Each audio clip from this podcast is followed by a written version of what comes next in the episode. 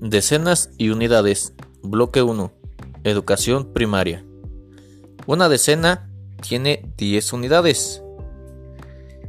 En esta ocasión vamos a ver una buena actividad que sea efectiva para que los alumnos aprendan a diferenciar lo que es la decena y lo que es una unidad.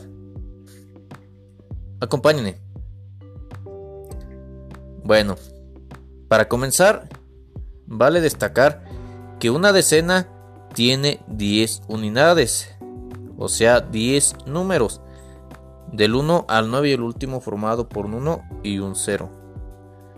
Ahora, ¿qué actividad se puede realizar? La actividad que se puede llevar a cabo es la siguiente.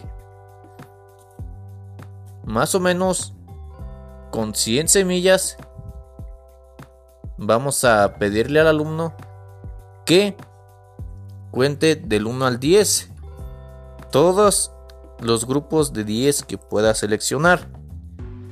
Posteriormente, que cuente cuántos son. En total, si son 100 semillas, le deben de salir 10 decenas.